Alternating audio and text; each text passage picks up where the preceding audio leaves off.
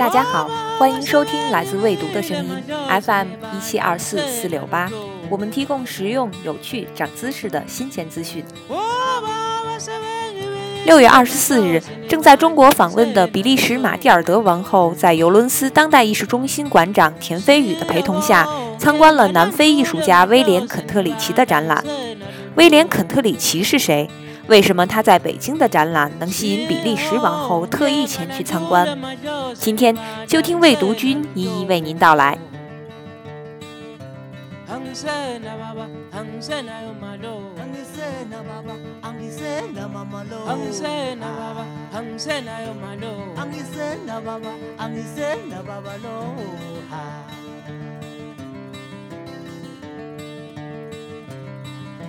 他是2009年美国《时代》杂志评选的全球最具影响力一百人之一。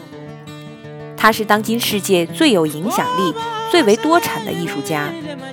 他的作品被两家美国重量级美术馆——大都会艺术博物馆和旧金山现代艺术博物馆共同收藏。他是威廉·肯特里奇。2015年6月，他又来到中国举办巡展。在未来的两个月，除了他的绘画、雕塑、戏剧、音乐、电影和著名的律师老爸外，你可以跟别人聊聊关于他的艺术理念。除了被他的作品震惊外，你可以被作品更深层次的内涵感动。udlala amavolontiya udlala amagwalankosi udlala udlala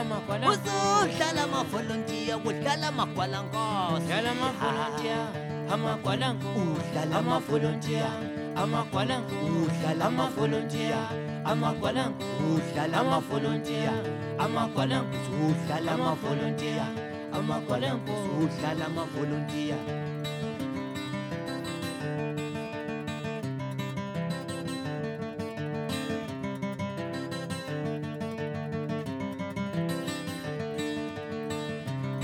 肯特里奇的电影短片《月球之旅》完成于2003年。短片片名指法国电影魔术师乔治·梅里埃的名作《月球旅行记》。拍摄时，肯特里奇采用了 Day for Night 特效，将黑白片中的黑白颠倒，制造出星辰转换、万物运动的效果。在实际放映中，短片分为两屏播放，一屏为叙事短片，一屏为创作过程。肯特里奇用糖分在白纸上画出图案，吸引蚂蚁前来，然后使用 Day for Night 特效拍摄。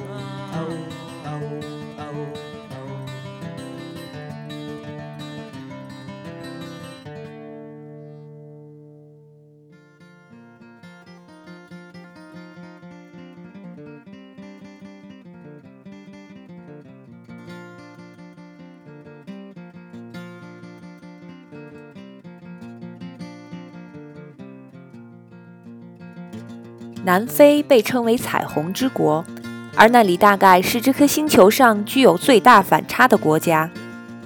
南非拥有十万年前的人类遗骸，出产世界上最优质的钻石。国土最南端的好望角是欧洲通往东方的海路必经之地，那里壮丽雄伟的自然景观见证了人类社会中最为耻辱而丑恶的不平等——种族隔离制度。直到1994年，南非颁布了第一部体现种族平等的宪法。三百年，足足等待了三百年，这里的原住民才终于等到了这一天。深重的苦难，殖民者与当地原住民文化的矛盾与交融，反而孕育出了南非多彩而厚重的当代艺术。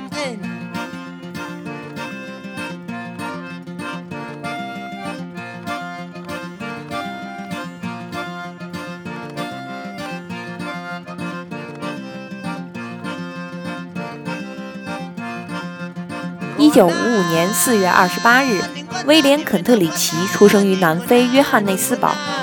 他的家庭是来自立陶宛的欧洲移民，犹太裔。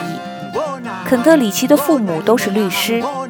他的父亲悉尼·肯特里奇爵士是著名的种族隔离维权律师。一九五八年至一九六一年间，曾为纳尔逊·曼德拉辩护，为推翻南非种族隔离政策做出过巨大贡献。在南非享有极高声望，被公认为律师界的巨人，每一天都在为正义而战斗。肯特里奇就处在安德鲁·所罗门所描述的那种矛盾的难题之中。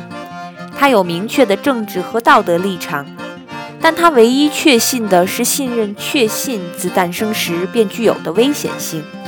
他的家庭、家人极力反对种族隔离制度，但同时他们又是这一制度的受益者。他可以去黑人不能去的地方，可以在白人专用长椅上休息。可以就读白人学校，接受良好教育。一九六零年三月二十一日，南非发生沙佩维尔大屠杀之后，肯特里奇的父亲为大屠杀遇难者家属辩护。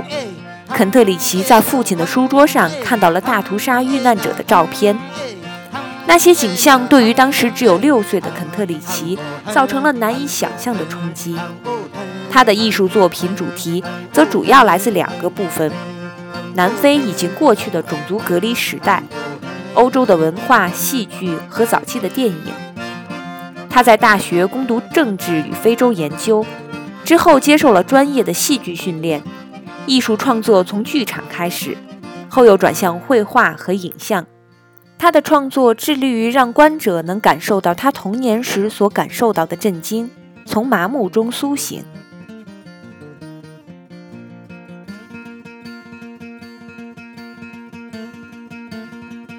无论是普通人还是艺术家，都曾幻想能拥有自己才华所不能及的成就。肯特里奇就是掌握了多重艺术形式的那个人。他是可以表演戏剧的画家，可以为文字配图的作家，可以撰写剧本的作曲家。他的才华并不单一。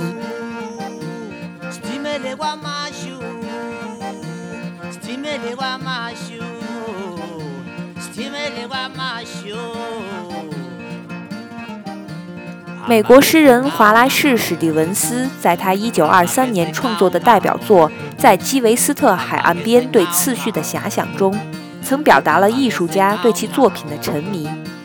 对事物的观察催生了艺术家的创作，而观察却会阻止其本身的进行。在自己歌唱的世界中，他是唯一的创造者。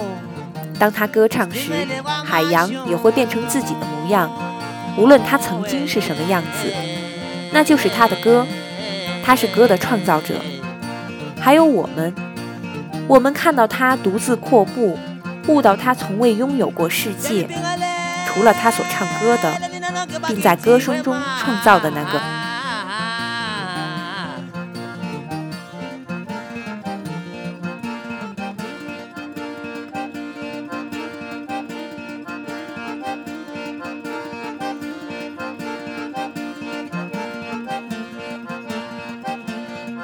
肯特里奇的绘画、雕塑、影像、戏剧，还有他的讲座和消失性艺术，所有这一切都描绘了人们对世界的感知。这一过程迷人却又徒劳，带着愚昧、混沌和天真，但正是每一个人都能真正拥有的真实。而正因如此，在他的影像作品中，总能够看到炭笔绘画、擦除。重新绘画的过程，也能看到涂抹后的痕迹。这些可见的印痕，还有作品的演进，都表明了在时间碎片中，人们可以感知并不断完整的对世界的掌握。同时，也象征了废除种族隔离制度之后建立起的民主平等的新南非，仍被过去的不幸所束缚的状态。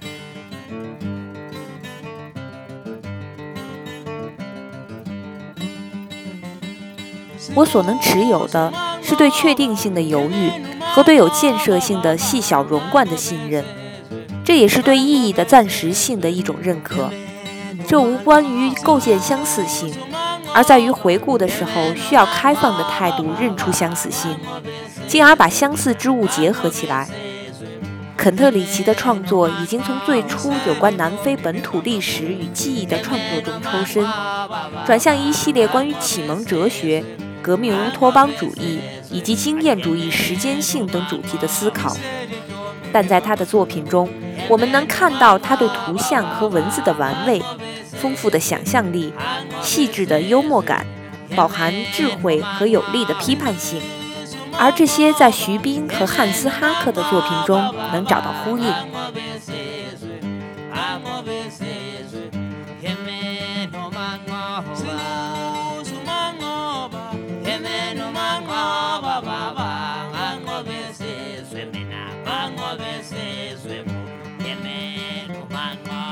在肯特里奇的作品中，常见意象有咖啡壶、摊开的书、话筒、犀牛、相机、路灯，还有星星。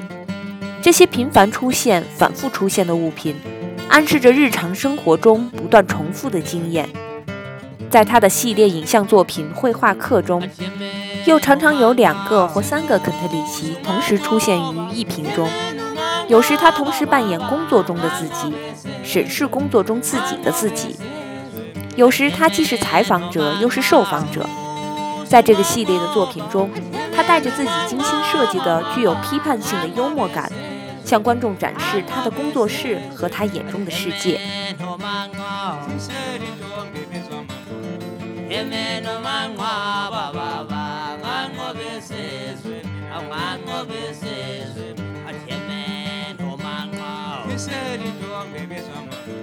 肯特里奇被人称为最会演讲的艺术家。二零一二年，肯特里奇受邀参加历史悠久的哈佛大学诺顿演讲。当他获得这一荣誉后，跟他的父亲一起分享这个消息，而他的父亲则说：“很好啊，你有什么要讲的吗？你现在已经得到了这项荣誉，你可以选择回绝邀请。”之后。肯特里奇按照自1925年诺顿演讲诞生起便延续的传统，精心准备了六次演讲来回答父亲的第一个问题。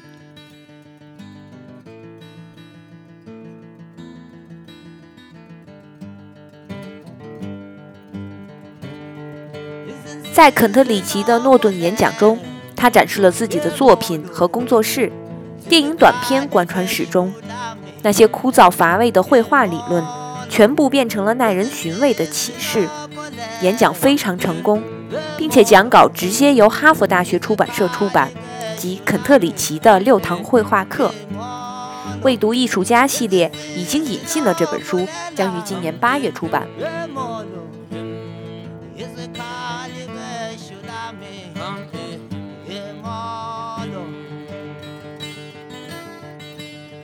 自两千年写《影子列队》亮相上海双年展之后，肯特里奇便受到中国艺术界的关注。身为批评家和策展人的暴动评价肯特里奇是对中国当代艺术影响非常大的一位艺术家。很显然，后来很多中国艺术家成为了他的粉丝，并开始了手工的当代艺术影像制作。而 OCAT 上海则说，作为当今世界最具影响力的艺术家之一。这位来自南非的艺术家将其毕生精力都投入到了艺术形式和语言的实验之中。